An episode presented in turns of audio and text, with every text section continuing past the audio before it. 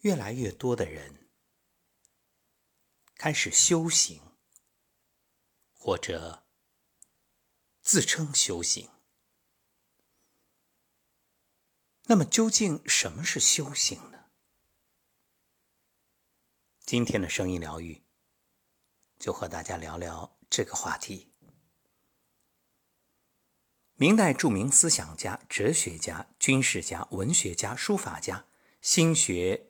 集大成者王阳明先生有一句至理名言，广为流传：“静处体悟，世上磨练。”这句话的意思是，一个人独处的时候，应该静静的分析所发生的事情，有所感悟；而遇到事情的时候，付诸实践，就得到了磨练。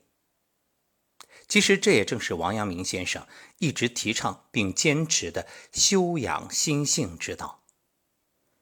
阳明先生所有的思想都不是一般读书人的坐而论道，而是倡导积极参与社会实践，在跌宕的人生中悟道，可以理解为实践出真知，或者借势修心。所以，人生处处皆修行。阳明先生认为。平时的工作生活，就是人们修行的最好的道场。人生处处皆修行，在普通人眼中，生活是生活，工作是工作，与修行没有半点关系。生活是为了生存，工作是为了糊口。经常听到的词汇是乏味、机械、劳累、无聊。哎呀，烦死了！真不想干了，等等。充满世俗气味，而修行呢，却是高大上的。一说到修行啊，与之相关的都是心灵、修道、正果、悟道等等。所以“修行”两个字本身就给人超脱的感觉，好像远离红尘俗世，变得清净而高远。所以，越来越多的人喜欢称修行，实际上哪有分别呀？对于大多数人来说，平时的生活工作本身就是修行。简单到吃饭、穿衣，一举手、一投足、一微笑、一皱眉，乃至平时的一个念头、一句话，或者办成了一件事儿，完成了一件微不足道的工作，都是修行。甚至你去旅行，车坏了，下雨了，遇到不如意了，本来兴冲冲的，突然当头一棒，冷水浇头，这正是体现你功夫的时候。你天天嘴里挂着“我修行，我修行”，结果你却对服务员发火，张口就骂，处处体现自己的优越感，这叫什么修行啊？人生处处皆修行。普通人眼中，修行是一件了不得的事情，应该去深山老林，最好古庙静寺，静坐下来，读佛经、练瑜伽、打坐，或者是练功，排除杂念，深呼吸，或者去朝拜宗教圣地。你看，很多人现在都喜欢去西藏，把西藏之行。当做朝圣之旅，作为一种朋友圈里高大上的展示，冒着生命危险，无比虔诚的到神山去转几圈，好像这样才算是修行。但其实，这种所谓的修行方式，在阳明先生看来，那是着相了，有点装模作样、矫揉造作，可以说是舍本逐末。或者说，完全是为了修行而修行。其实，人们工作生活的地方，日常的点点滴滴，都是修行的最佳场所。当然，我们这么说，并不是反对你去做修行的形式，只是提醒各位：形与神要合一，身与心也要合一。若知是知，行是行，那修行不修也罢。有一位官员经常去听阳明先生的心学讲座，每次都津津有味，偶尔会有恍然大悟之感，眉飞色舞。一个多月过去了，他却向阳明先生诉苦：“先生讲的太精彩了，可我却不能每天都来听。人在官场，身不由己，太多琐事要处理。”不能抽时间来修行，实在是人生一大憾事啊。阳明先生说道：“我何时说过让您放弃工作来修行呢？”这个官员吃了一惊：“难道工作中也能修行？”“工作就是修行。”阳明先生斩钉截铁地回答。“哦，先生恕我愚昧，难道先生是让我一边工作一边温习您的学说？”心学不是悬空的，只有将它与实践相结合，才是最好的归宿。我说世上磨练正是如此。你要工作，就从工作这件事上学习心学。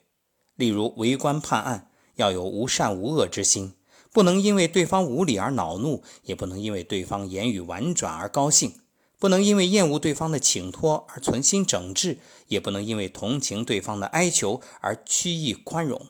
不能因为自己事务繁冗，随意草率结案。若抛开事物去修行，反而处处落空，得不到心学的真谛。听罢，官员恍然大悟，心灵满载而归。大家都知道苹果的创始人乔布斯，他青少年时期啊，玩世不恭，留长发，吸大麻，用嬉皮士的斑斑印记证明自己卓而不群。他曾去印度修行，也曾想到日本学禅，却一直无法真正静心。直到遇见一位大师，对他说：“修行就在日常的生活与工作中。”乔布斯才决定留在美国，并开创了苹果公司，开始踏踏实实做事，最终取得伟大成就。人生处处皆修行，往往越是艰难，越是最佳修行的时候。阳明先生当年因为得罪宦官刘瑾，被杖责四十大板，又被贬到贵州龙场驿，期间遭到追杀。到达贵州龙场驿之后，无处安身，只好栖身于山洞之中。此时他在政治上没有希望，生活中困苦无助，正是人生最低谷、最艰难。若一蹶不振，从此消沉，世间也就不会有心学大师了。但是阳明先生不但没消沉。反而借机静心，静处体悟世上磨练，终于一朝悟道，创立了名扬千古的心学学说，也使阳明之名超越了所有帝王，与孔子、孟子、朱熹并列，成为一代圣贤，永垂不朽。所以，从这个角度来讲啊，阳明先生和我们都该感谢刘瑾，因为正是他给了阳明先生人生磨难的机会，成就了他。若没有刘瑾所创造出来的这种磨难，或许就没有阳明心学，也就没有机会让我们后世之人学习这门旷世圣学。人生处处皆修行，不欺良知才是真修行。阳明先生对此的解释是：无论生活还是工作，都要致良知，就是时刻接受良知的指引，自然而然按照良知的要求行事。除了良知的指示，心无旁骛。一位名叫南大吉的官员向阳明先生请教：“我为政总有过失，先生为何没有说法？”阳明先生反问：“你有什么过失？”南大吉就将自己为政的过失一一列出来。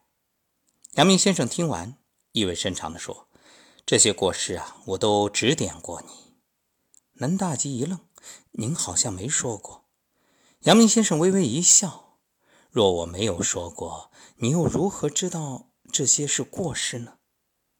南大吉福至心灵，惊叫：“良知！”阳明先生点点头，南大吉兴奋地大笑而去。过了几天，南大吉又来见王阳明，叹息道：“如果身边能有个能人，经常提醒我。”我在工作上犯的过失可能会少一点。阳明先生说：“你身边就有一个无所不能的人，时刻在提醒你呀。南大吉略略思考，大声叫道：“良知！”又过了几天，他再次来问王阳明先生：“行为上有了过失可以改变，心上若有了过失，如何是好？”阳明先生看了他一眼：“你现在良知已现，心上不可能有过失。心上没有过失，行为上也就不可能有过失。我从未见过心上有过失的人会用心工作。”也从未见过用心工作的人心上还会有什么过失。人生处处皆修行，修行首先要修心。我们当下所处的时代，这个世界，车水马龙，霓虹闪烁，灯红酒绿，纸醉金迷。在这样一个充满诱惑的时代，面对一切，人们不禁浮躁起来，贪婪起来，似乎什么都想要，似乎什么。在心中都是一种渴望和欲求。这时扪心自问，心灵呢？阳明先生说：“身之主宰便是心，心之所发便是意，意之本体便是知，意之所在便是物。心灵是身体和万物的主宰。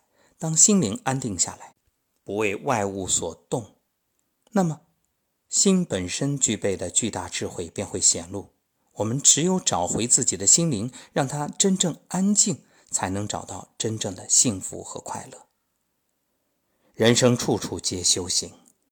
佛曰：修行是走一条路，一条通往内心最深最远处的路。而在这条路的尽头，我们可以找到一种智慧，这智慧能够让我们了解到生命的真谛。人生处处皆修行，愿每个人都能了解到。生命的真谛。